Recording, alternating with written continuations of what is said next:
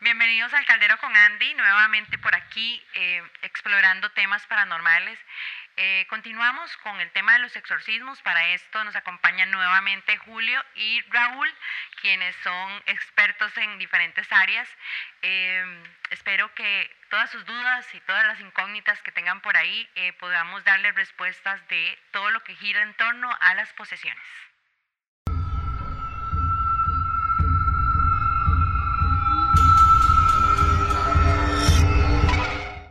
Chicos, gracias, porque yo sé que son un saquito de conocimiento y me encanta de verdad compartir con personas tan estudiadas y tan preparadas. Eh, yo tengo miles de preguntas, yo por mí me los dejo acá toda la tarde, por lo menos, por lo menos siete programas eh, con respecto a, exorcismos y demás. Eh, uno de los temas que para mí es bastante importante es el repudio que ejerce María, la Virgen María, eh, de los demonios. Los demonios la repudian y la odian y la aborrecen desde cualquier punto de vista.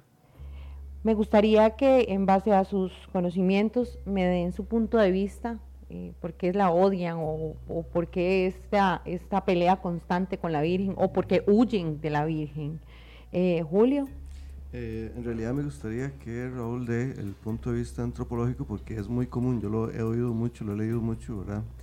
Y después yo eh, doy el punto de vista eh, mariano católico. Claro. Eh, vamos a ver, dentro del contexto cristiano, católico específicamente, la Virgen María viene siendo el referente femenino del, del, poder de Dios, digámoslo así. Antes de la cristiandad, antes del judaísmo incluso, todas las religiones prejudaicas tenían un referente de Dios Padre y Dios Madre, o Diosa Madre.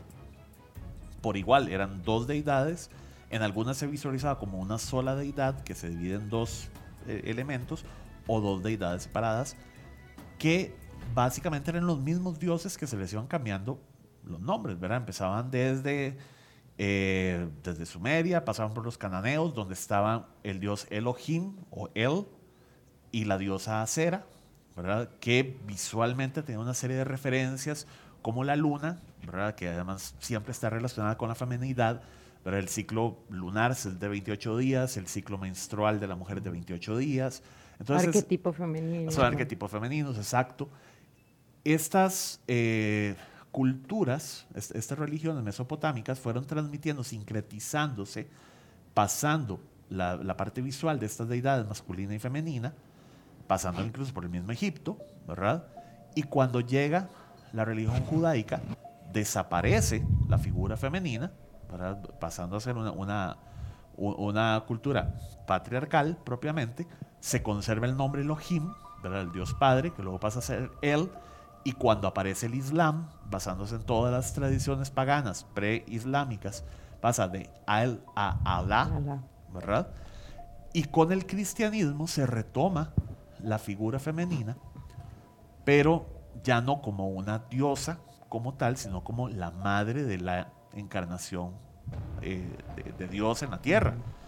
Y se recupera y los artistas, eh, tan, sobre todo renacentistas, van a tomar los recursos del arte antiguo, como por ejemplo la luna, como por ejemplo la maternidad, el, el arquetipo de la maternidad, y podemos ver imágenes muy parecidas, por ejemplo, de la diosa Acera cargando a Baal, que Baal es el hijo de Acera y Elohim en las culturas antiguas, que se parecen muchísimo a los iconos de la Virgen María eh, cargando a Jesús, ¿verdad?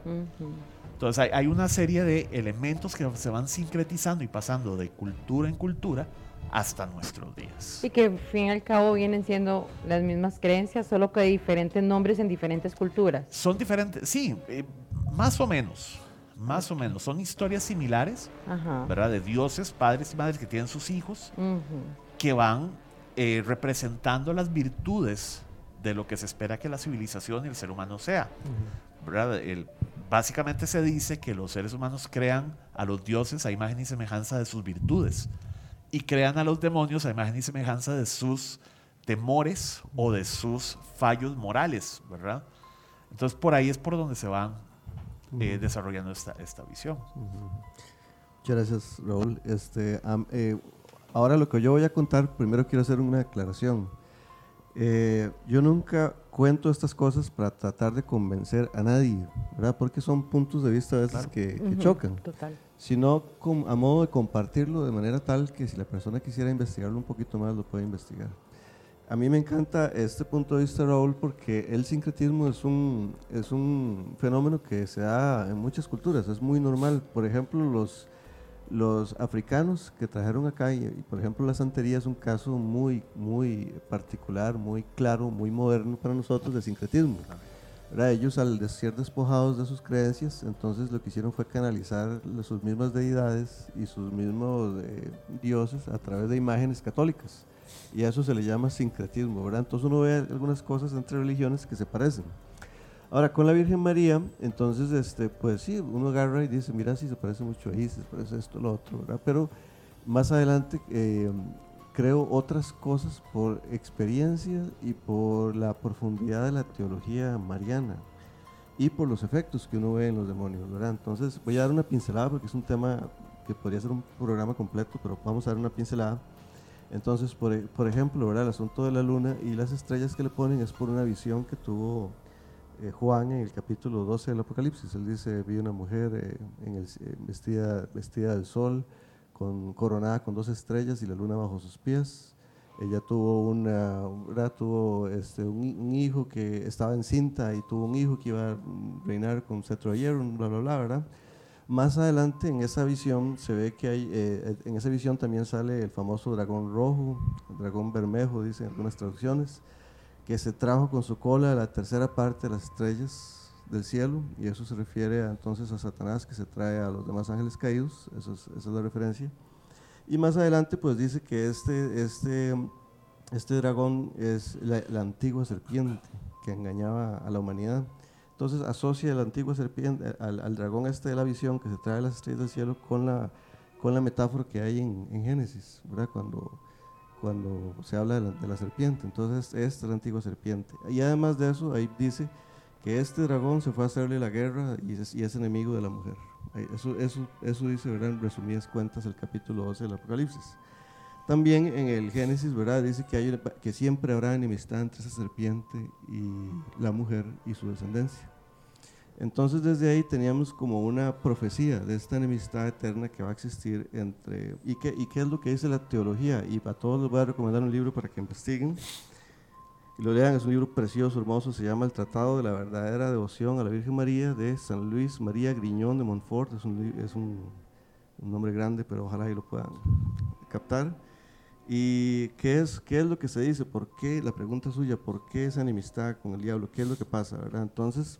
La creencia es, y esto es totalmente debatible, ¿verdad? Pero la creencia es que en algún momento el, el ser maligno mayor, que algunos le podrán decir que es Lucifer, algunos podrán decir que es Satanás, algunos dicen que son seres separados, una cosa es Lucifer, otra Satanás, no importa, pero digamos que hay un ser maligno superior, eh, en alguna vez fue un ángel, y se dice que fue un ángel hermoso y muy poderoso. Sabemos, sabemos por San Pablo y por otras cosas que había jerarquías de ángeles, unos más poderosos que otros. Se supone que este era el ángel más poderoso del cielo, una criatura, porque no es Dios, ¿verdad? Pero era una criatura. Y estas criaturas, eh, pues es él el que tenía la posición más grande. Y se habla mm, a, maneras muy básicas, a maneras muy aterrizadas para nosotros entender que él quiso ser como Dios y que por eso perdió la beatitud, que por eso perdió la gracia y fue desterrado del cielo. Entonces, ¿qué es lo que sucede con María? En la teología cristiana mariana, María también es una criatura no solamente una criatura, fue un ser humano común y corriente, que tuvo que sufrir todo lo que sufrimos nosotros los seres humanos, con la particularidad que Dios la quiso reservar y hacerla la criatura más ensalzada del cielo. Por eso el capítulo 12 se refiere a, esa coronación de María, ¿verdad? Como la creación de, como la madre de toda la creación. Puede ser secretismo, sí, puede ser secretismo, pero de ahí viene la teología de que entonces... Al elegido. Que entonces este fue el ser, la criatura más grande que tenía Dios, cae y agarra a Dios una mujer que además al diablo le, recuerda el primer ser humano que hizo caer Eva, y Dios la eleva a esa posición eh, en el cielo tan alta que este dice, ¿cómo se le ocurre hacer eso? Poner a una humana, una cochina de ser, a ser más grande que como fui yo. Entonces ellos la repudian porque dicen que ella, entonces son, son como contrapuestos, ¿verdad? Entonces se dice que el diablo es el más orgulloso, ella es la más humilde. El diablo es el más impuro, ella es la más pura. Mm. El diablo es el más desobediente, ella es la más obediente, ¿verdad? Totalmente hágase en mí según tu voluntad. Entonces en ella se, dice, se cumplen las promesas de Dios. Él es totalmente lo opuesto en cuanto a figuras, porque al final el diablo no es el contrario de Dios. Dios es el creador, el diablo es una criatura. Que se reveló. Que se reveló. En cambio, en cambio María es es una, una, criatura también, ¿verdad? No la consideramos una diosa, pero sí la consideramos una criatura que Dios quiso poner muy arriba en ese orden. Y los exorcistas siempre, los católicos exorcistas siempre la usan como ayuda en los exorcismos, porque definitivamente ellos, bien, ellos ven, ellos se dan cuenta que cuando ella viene a ayudar, la, no la soportan, no la soportan por su pureza, por su... Así como, así como los demonios no soportan a un hombre santo, un hombre que lleva una vida correcta, ¿verdad? un hombre ¿verdad? no lo soportan. Así todavía más con María, ¿verdad? mucho, mucho más. Sí, he escuchado eh, en varios exorcismos que, he visto en YouTube, ¿verdad? No es que he estado, eh, donde tratan a María, pero como lo peor de lo peor de lo peor. O sea, ellos le dicen María y ahora... No quieren ni decir el nombre de ella. No, no, la llaman con... Esa. Ajá. Con esas palabritas que no vamos a decir, ¿verdad? Pero hablan hacia ella de una manera muy cruel, muy fea, muy dura. Totalmente. Ellos odian a la humanidad a partir de la elección de María o la siempre, odian. Siempre la han odiado. Eh, se dice que, bueno, quienes, quienes hayan tenido la oportunidad de ver una posición de verdad y ver cuando un demonio habla a través de una persona, no sé si ustedes han topado el peor enemigo que ustedes puedan tener, que los maldice, que los vea a los ojos y ustedes sienten que lo quieren matar, pues multipliquen eso en un demonio por unas mil veces se siente una energía totalmente oscura, maligna. O sea, es un odio de asesinato tan increíble que, que ninguna persona aquí en la Tierra puede tal vez lograr ese odio tan increíble que sienten ellos hacia el género humano. Entonces ellos buscan lo peor para nosotros de todo tipo de formas y de todo tipo de engaños. Sí, lo que estábamos hablando ahora, que cada persona tiene como, como su huequito ahí donde pueden entrar. ¿verdad? Y por lo, también por lo de los siete pecados capitales, que tal vez parecía, puede parecer un poco trillado, pero por ahí también podría hacerse como... Son, vulnerabilidades, Al final, al final, ¿verdad? Si lo vemos del punto científico, eh, quitemos la palabra pecado un momento, y si lo vemos del punto eh, científico, al final son vulnerabilidades, ¿verdad? Porque yo puedo hablar de cualquiera de esos pecados capitales, gula, digamos, al final, si yo soy una persona que no controlo este sentimiento, me, estoy haciendo daño. son cosas de que, yo me hago daño a mí o le hago daño a los demás. Que yo podría ser una persona luz, una persona genial, una persona que podría llevarle muchas cosas a la humanidad y por alguna cosa de estas me, me freno. Y es lo que estábamos hablando al principio, que hay que tener estabilidad, alma, espíritu y cuerpo. Totalmente. Ok, desde un punto eh, psicológico, Así, es un tema muy personal, te lo, tengo que preguntar. ¿Has tenido miedo ante un paciente? No. O sea que... No, miedo... Eh, eh, que te haga sentir incómodo porque, no sé...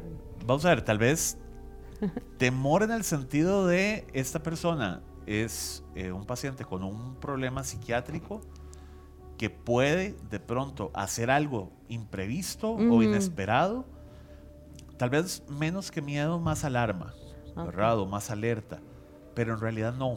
Pero fue un miedo físico, no un miedo espiritual. miedo espiritual, muy honestamente, yo creo que yo no he tenido, no, no lo he experimentado. Ok, para, para Julio y para, para, Raúl, no, no, saben que mi mayor temor y mi mayor fobia son los, los locos.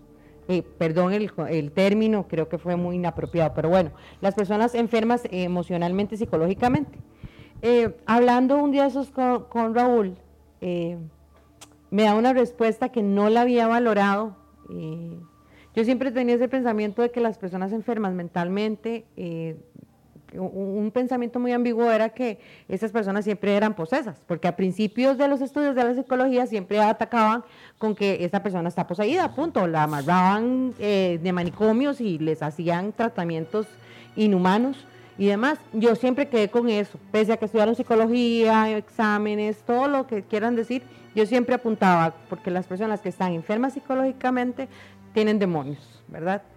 Eh, y la postura de Raúl que me comenta es muy interesante y creo que es muy válida y hasta ahora yo creo que ya entré en conciencia sobre qué es lo que pasa. Me gustaría que compartieras con, con, todos los, los, que están ahí viendo el caldero eh, tu punto de vista sobre este temor mío. Ok, bueno, honestamente ahorita no me acuerdo las palabras exactas que estábamos hablando, no, pues, estamos hablando de una manera muy, muy informal. Eh, las personas que tienen problemas emocionales o problemas psiquiátricos son personas que tienen una, o sea, pueden reaccionar de una manera impredecible. ¿Verdad? Como, como te decía ahora, yo creo que el temor que uno siente o que uno puede tener es precisamente a, verse de alguna manera en una situación que no puede controlar. En una situación que uno no sabe cuál va a ser la, la, la reacción de la persona o cómo va a ser esa reacción. Y hay mucho de la vulnerabilidad propia también ahí. ¿Verdad? Del, temor propio, de decir, bueno, yo cómo voy a reaccionar ante esto, o yo cómo me reflejo en esto también, de alguna manera. O puede tener temor a, la demencia, podría también. También, también, ¿verdad? no deja de haber un reflejo de, eh, de uno mismo en, este tipo de, de situaciones, decir, ok, esto de alguna manera me remite a mis propios temores, a mis propios eh, miedos. Cuando un paciente esquizofrénico me narra, por ejemplo, sus alucinaciones, que algunas son, han habido, bueno, he tenido pacientes que me han mencionado cosas desde muy graciosas, como de que una valla publicitaria les, empiezan a hablar con la valla publicitaria y ellos mismos se ríen, ¿verdad?, de la, de la situación y, están conscientes de la, de la irracionalidad de la, de la alucinación, hasta cosas muy severas, ¿verdad?, muy severas de de sentir que en las paredes, dentro de las paredes, hay alguien que quiere entrar a la casa y que los quiere, ¿verdad? que los quiere dañar o que quiere dañar a la familia. Y que ellos escuchan los golpes en las paredes y que la única manera de refugiarse es meterse dentro de una, ¿verdad? De, debajo de una mesa o, o, debajo de la cama, porque ellos sienten, eh, oyen los gruñidos, oyen donde raspan las paredes y demás. Ese tipo de, de situaciones a uno le reflejan los temores propios también. Pero un temor muy primigenio, muy primitivo de me van a, a, algo que no sé qué es, me va a entrar a mi espacio seguro, a mi casa y me va a atacar. Y son retos, porque yo como mi postura como tarotista terapéutica, como tarotista espiritual, como coach y demás, eh, mi trabajo es descifrar en sí qué es el problema de la persona, cómo puedo ayudarla, cuáles son los actos de psicomagia, etcétera, etcétera.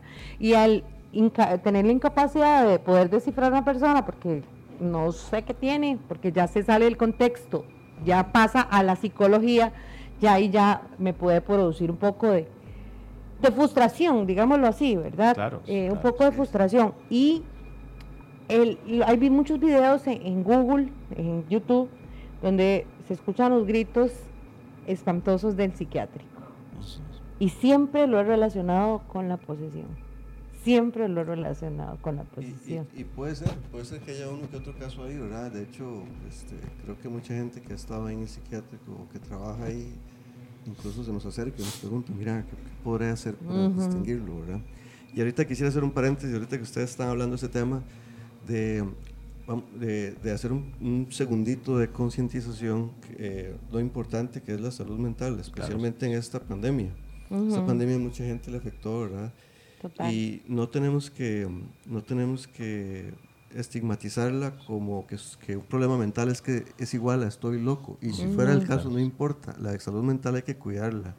Es un tema muy tabú y especialmente los hombres no buscamos ayuda mental. Pues son más herméticos, son más cerrados. Entonces, así, como, así como si físicamente a mí me sale una pelota en algún lado, yo voy al doctor a que me vea. Si yo siento que algo no está mal, no tener miedo de buscar ayuda profesional. Y nosotros, cuando nos llega ayuda, gente pidiendo ayuda del lado espiritual, observar esa posibilidad y remitirle también. También. Para, explicarle siempre a la persona, mira, somos, ese, eso, ¿verdad? Es como, es como, es algo que no se nos tiene que olvidar, ¿verdad? Somos cuerpo, alma y mente. Hay que cuidar las tres. Las tres. se puede ayudar a una persona con una, si no le ayuda con nosotros, va a volverse enfermo. Entonces no tengamos miedo, este, hagamos uso de que hoy en día tenemos muchos profesionales, mucha gente, este, preparada para ayudar a este tipo de personas y eh, eh, conozcamos como, se, se, convierte uno como los superhéroes. Sí, sí. y no tengamos miedo a remitir, ¿verdad? Uno no puede eh, curar a todo el mundo, no puede tener respuestas para todo el mundo. A veces se sale del campo de uno, ¿verdad? Exacto. Y es, hay que ser humilde y decir, no, mira, esto le toca al psiquiatra, esto le toca al psicólogo. Y ayudarle a la gente a entender, mire, esto no es malo, esto es bueno, que estoy identificando que usted tiene algo, es bueno porque usted lo puede arreglar. Sí, es de humanos quebrantarse y solicitar ayuda caso contrario que yo intente esconder eso, no, no, no pasa nada, no pasa nada. No, hay nada aquí, no, es bueno y hay que, hay que apreciar a la gente, darle, ayudarla a, envalentonarse, a no tener miedo a buscar ayuda este, ¿verdad? Para, su salud mental, que es igual de importante que su salud este, física. Que he conocido personas que quizás mentalmente eh, no están bien eh, y quizás un factor dinero, factor amor, lo tiene quebrantado además, y de ahí al paso de hacer una invocación o un pacto con el diablo para poder tener dinero, para poder tener el amor de mi vida, para poder tener, obtener todas las ganancias que yo quiero, eh, hay un pequeño paso, ¿verdad? Esa vulnerabilidad. Exacto, ¿verdad? Es, más, una persona que ande buscando hacer un ritual, porque, porque más bien habría que entender, bueno, cuál es la carencia de amor que tiene para andar buscando una cosa eh, ese es el punto. Correcto. Ahora que estaba mencionando lo de los siete pecados capitales, por ejemplo, desde mi perspectiva, los siete pecados capitales son las, eh, las carencias eh, emocionales, afectivas que tiene una persona, ¿verdad? La, gula siempre va a remitir de alguna manera a un vacío, a, un vacío interno, la lujuria también. Hay algo que está ahí de alguna manera rondando emocionalmente que la persona necesita trabajar desde la salud mental, ¿verdad? Porque representa ese vacío interno. Ok, igual para la avaricia, los juegos y todo este tipo de cosas también claro, la, la, importancia que se le da al tener lo material, ¿verdad? Tener algo material o la envidia, por ejemplo. Que vacío está tratando de llenar a esa persona que ocupa plata, es porque, es porque no tiene que comer o es porque la otra tiene viajes y yo no tengo viajes, ¿verdad? Es muy diferente. el vacío de, de, comer es por llenar la ausencia de la figura materna, por ejemplo. O sea, puede estar ligado a muchísimas cosas. Exacto, sí. Entonces, no, no, tener miedo a la gente a explorar esa parte. Otra parte muy importante, ¿verdad? Si ciertamente yo creo en el mundo espiritual y que existen espíritus malignos, tampoco yo le puedo echar las culpas de mi comportamiento, de mis decisiones a esto, ¿verdad? Esto también es muy importante. Porque al final eh, tenemos, que, tenemos que pensar en los espíritus malignos como alguien que me susurra la, la al oído con una tentación o como una mala influencia, ¿verdad? Pues vamos a tomar yo decido si le hago caso o no. No puedo decir, Andy me convenció a ir a tomar guaro. Bueno, sí me convenció. pero sí me convenció, pero yo tomé la decisión. Claro, no puedo decir, mira, después yo tuve un accidente por culpa de Andy. No, weón, yo tomé. Bueno, muchas veces pasa eso, que la gente le echa la culpa a Dios o al demonio de sus situaciones, o al destino, o, a la vida, o a la brujería y en realidad es para evitar la responsabilidad propia. Ajá, Su propia responsabilidad sobre sus actos. Y es un mensaje muy claro que a lo largo de mucho tiempo es el que yo voy exponiendo. No todo es brujería, no todo es el diablo. Usted tiene que tomar responsabilidad sobre sus propios actos. Ah, y ahora, eso no implica que no exista lo otro, ¿verdad? Exacto. Es, que, tenemos que ir, ¿verdad? Como decían, eh, yo le digo a un amigo, No, no hay no hay dicho más sabio que ese que decían los abuelos. Una cosa es una cosa y otra cosa es otra cosa. Sí, no, es el hecho que estoy deprimido hoy y que tuve una pesadilla muy turbia y pues ya tengo un demonio. O sea, no, que es lo que usted tiene que resolver de manera consciente, que su subconsciente a través de los sueños se lo está externando constantemente. La parálisis del sueño, ¿verdad? La parálisis del sueño puede tener una componente paranormal. De hecho. Pero también tiene una, física y, eh, científica, exactamente. Sí, por, eh, por, cierto, ahí está eh, pregrabado también. Fui, que dicha que me hiciste un énfasis en eso, porque fui ahí atacada. Si no creen en lo paranormal, ¿por qué fue lo del caldero? ¿Por qué hablan? Porque yo me baso en, en, en las experiencias o en la las pruebas científicas, yo no puedo hablar de que si hay un demonio o una entidad que tengo encima si yo no tengo ninguna evidencia sobre eso. Más sin embargo, en el científico sí hay evidencias. Claro, yo veo eso como un colador. Como meter la, la evidencia en un colador y todo lo que tiene que ver con, ¿verdad? Con lo que todo lo que se puede explicar científicamente va cayendo. Ajá. Si queda algo que no tiene explicación, eso es lo que podemos estudiar. Y yo, lo que le digo a la gente, no importa, tiene una, una explicación científica, pero bueno, uno está en un estado de conciencia donde de repente usted tiene un poquito más de contacto con la parte espiritual y, y O que quizás depresión, tristeza, ira, enojo, ese Hasta tipo de hecho- cosas también puede hacer estar comiendo que... muy tarde puede causar parálisis. ¿verdad? Correcto. O, o que esté en pleno uso de alguno de esos pecados capitales hablando anteriormente, la persona está muy obsesionada Yo- con eso, está muy vulnerable, no descansa Yo, yo bien, tengo- etcétera. yo he tenido montones de parálisis de sueño, ¿verdad? En algunas he visto espíritus, en otras no. Claro. Y siempre me salgo rezando, ¿verdad? Pero, pero yo después de eso no digo, uy, mae, ocupo un exorcismo porque me va a par-". No, ¿verdad? Simplemente O una limpia que- porque me están haciendo brujería. No, no, simplemente sabe que yo no le doy pelota a eso. ¿verdad? Claro. Ni dejo que eso me quite de- el sueño ni nada. ni- me voy a dormir tranquilo igual después. Simplemente aprendí que me salgo de eso rezando y listo, ya. Personas que suelen tener, nada más ahí para hacer referencia, que tienen un ciclo circadiano muy, muy descompensado. Sí, mucho estrés. ¿verdad? Mucho estrés, o personas que de pronto trabajan en la madrugada y luego tienen días en donde tienen turno regular. Las personas que trabajan, por ejemplo, en hospitales suelen tener ciclos de sueño muy raros, muy irregulares. Suelen padecer esto. El cerebro es una, es una máquina. Mira, y a, todo. y a nivel científico, una explicación de una doctora en la web habla que es muy dada en doctores y estudiantes de medicina. Claro, porque los ciclos de sueño son muy irregulares en, ese- en esas profesiones. Sí, la presión por absorber tanta tanta materia y Claro, demás, claro. entonces Y, eh, otra, y otra vez volvemos a lo mismo, ¿verdad? El cuerpo, mente y espíritu. Claro.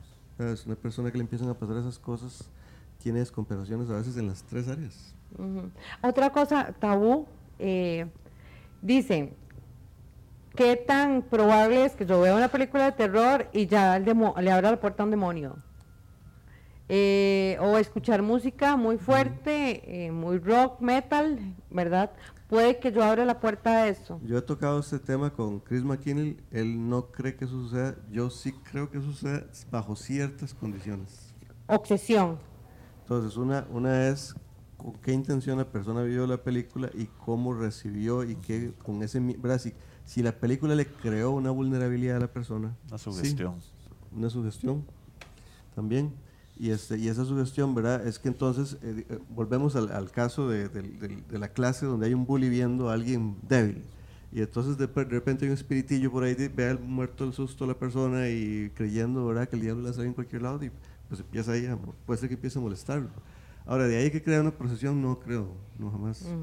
Ah, se dice que hay películas pactadas y que tienen rituales y cosas de esas, ¿verdad? Yo siempre le digo a la persona, si usted tiene una buena relación con Dios, si usted cuida su vida espiritual, no tiene por qué pasar nada. Esa es mi creencia.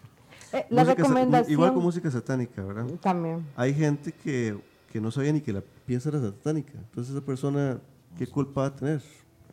Y algunas es que simplemente los abuelos le dijeron a uno que era satánica y al final no era satánica, ya no tiene inglés y ve que no era satánica. Claro. A- Ahora, hay, ahora, no quiere decir que no exista música satánica, hay música con letras muy explícitas, donde tanto, tanto el cantante tiene la intención de ser blasfemo, como la persona que la escucha también tiene la intención de ser blasfema. Y entonces hay, por una cosa de intenciones, ahí sí pueden pasar cosas, ¿verdad?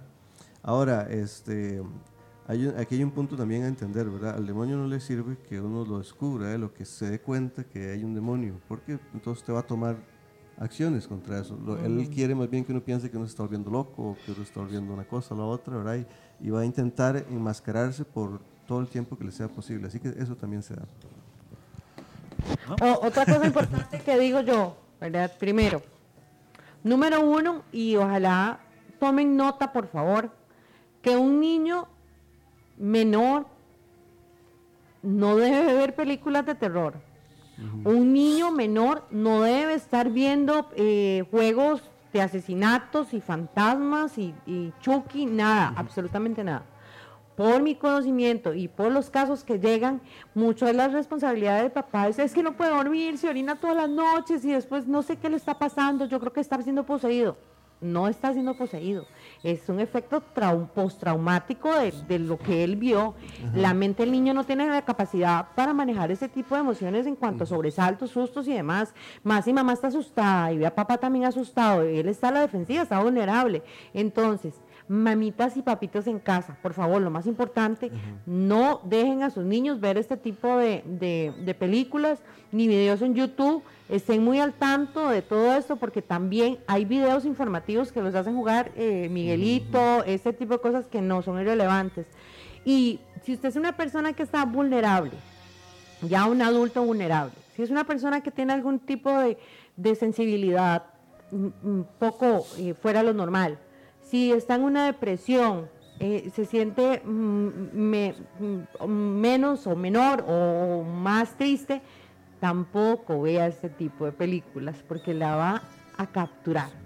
Eh, hay, la mente es muy poderosa y, por ejemplo, voy a poner un ejemplo muy básico, la persona tiene alguna depresión y tiene ganas de suicidarse o ha, o ha atentado contra su vida. Y en la película alguien se suicida y esta persona de manera inconsciente, esa imagen la va a capturar y la va a repetir una, dos, tres, cuatro, cinco veces. Esto ya está hablando un poquito más como inconsciente, subconsciente y todo ese tipo de cosas. Eh, pero lo que quiero decir es que no, no, no, vean ese tipo de cosas, ni escuchen ese tipo de cosas, ni, ni, ni se involucran en, en, temas que, que, no saben manejar o al menos que, que, que, no saben, no tienen una respuesta clara y concisa sobre lo que puede pasar alrededor y en torno a ustedes. Ahora que, perdón, ahora que estás hablando de este tema de los videojuegos, por ejemplo, todavía existe la noción de que el videojuego es una chupeta electrónica para que el chiquito se quede tranquilo. El videojuego es un producto de entretenimiento que hoy en día está incluso tirado a, un público adulto, muy adulto, o sea, ya incluso de más de 40 años. Y está diseñado para hacer adicción. Está diseñado para generar niveles de rush de, de, de endorfina y serotonina en el cerebro, desde luego. Eh, pero las historias que se narran es igual que una película, con el agravante o el plus, dependiendo de cómo uno lo vea, yo no lo veo malo, de que es inmersivo, mete a la persona en la historia. ¿verdad? Hay juegos de, Evil Within, que es un juego de, terror relacionado precisamente con posesiones y demás. Es un juego donde, donde mete a la persona en un, en un caso, ¿verdad? Resident Evil también si un chiquito de 3 años, no, no, tal vez no tan chiquitito, pero digamos de 10, 11 años, vos lo pones a jugar un juego que además el nivel gráfico es excepcional, ¿verdad? Es impresionantemente gráfico además, ¿verdad? Obviamente el impacto psicológico va a ser grande para ese niño, pero es porque no está para esa, para esa edad. Es un juego para que alguien lo disfrute ya teniendo su estructura de personalidad y su estructura mental armada, o se supone que debería tenerla al menos. Veamos en Estados Unidos lo que ha pasado en base a estos juegos asesinatos, que los chavalos se, se, meten tanto en el juego y ahí puede ser una parte psicológica que estaba dormida, se enciende o ya una manipulación también demoníaca. bueno, y también hay que tomar en cuenta otra vez, ¿verdad? ¿Qué vacíos tenía esa persona? ¿verdad? Porque no es solo el juego, a veces es una interacción ahí con vacíos muy, muy grandes, ¿verdad? Que terminan en estas cosas, con bullying en la escuela, qué sé yo, ¿verdad? Eh, de hecho, te, te, iba a contar eh, rápidamente una anécdota que tiene que ver con música satánica. La, la, única, bueno, conozco un par, pero una, una, muy, muy curiosa es de una persona que, eh, amigo, que, que, le gustaba mucho escuchar esa música. Y curiosamente él era evangélico, ¿verdad? Creció siendo evangélico, pero algún, algo le daba a esta música, algún rush, algo, ¿verdad? Y, y esto, es muy, casos es muy curioso porque dependiendo de la persona, eh, la razón es diferente.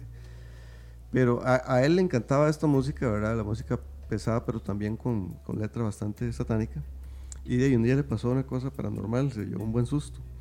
Eh, se le quebraron unos platos que estaban, digamos, acomodados, 10 platos, por decirlo así, y en el medio se le quebraron un par Ahora, eso podría tener una explicación física y demás, ¿verdad? Pero el verdadero susto que se llevó el hombre fue porque agarró los pedazos de plato, los puso en la mesa y los platos empezaron, los pedazos de plato empezaron a levitar. Mm. Entonces este, se llevó un buen susto, ¿verdad? Y me pidió que, que le ayudara este, ahí con una oración o algo. Yo no hago exorcismo ni nada de esa cosa, ¿verdad? Pero si alguien ocupa yo en ese momento, pues, pues podemos a, rezar como cualquier persona se pone a rezar por ayuda. Sí, porque ahora tenemos eh, eh, la posibilidad de que Julio nos contacte, bueno, se contacte directamente con Chris. Con Chris, sí. Él, él sí hace oraciones de liberación. Él sí hace, entonces aprovechemos también el espacio para, para esto. A él le gusta mucho ayudar a la gente. sí, se nota. Y este, ah bueno, y este, después cuando él me invitó a ver, pues qué era lo que tenía ahí, ¿verdad? Este, empezamos a sacar los discos del ¿verdad? Yo leía las letras y que sí, que me orino un rosario y que hago tal cosa, ¿verdad? Está rudo esto. Mira, a ver, pasó algo personal, porque yo limpiaba la casa con una canción eh, satánica, ¿verdad? Ah, sí. Pero yo limpiaba mi casa con todo el amor del mundo para que todo se viera bonito. O sea, yo no sabía que era satánica hasta que una vecina se metió y me dijo, yo al principio dije, yo, y no, ella es de esas típicas que no tienen vida propia y que seguro está envidiada por mi paz y mi felicidad y por mi fe, decía yo. Y me puse a dar, o sea, me di cuenta que en realidad sí era satánica y lo que hablaba era pura peste, ¿verdad? yo limpiaba mi casa, pero mi afán era limpiar mi casa, que todo fuera bonito, amor y paz y todo. Lorraine Warren. Eh, son las intenciones. exacto. Lorraine Warren decía una frase muy bonita que decía, la luz atrae luz. La luz atrae luz. Entonces es bueno ponerle buena intención a todo, hasta la música que uno oye. Puede ser música pesada, pero hay música pesada que da energía, que inyecta tuanis. Claro. Entonces, esa, no está mal. La luz atrae luz. Entonces, hagas lo que hagas, siempre lo vas a hacer con amor, vas a traer más amor. Todo, todo, todo. Yo creo que todo está en la persona, ¿no? Sí, la intención. Exacto.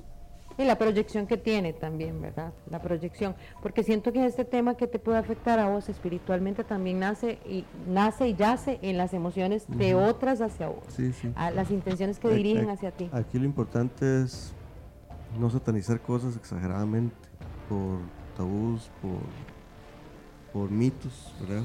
Sino, es que al final, al final, ¿verdad? Si Dios es todopoderoso y omnisciente, ¿por qué lo va a juzgar a usted por algo que usted creyó estar haciendo con buena intención. Entonces yo lo que mejor vigilo es mi intención, eso sí, porque eso sí lo estoy tomando yo, ¿verdad?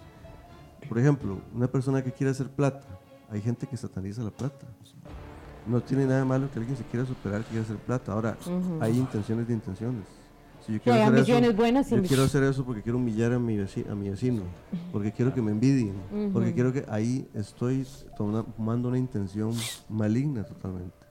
Muy diferente que yo, mira, yo quiero hacer plata porque yo quiero que mis papás vivan bien, darle a mis hijos lo que yo no tuve, que darles estudio. Es una intención buena. Chicos, eh, llegamos al final. Me encantaría próximamente tenerlos por acá.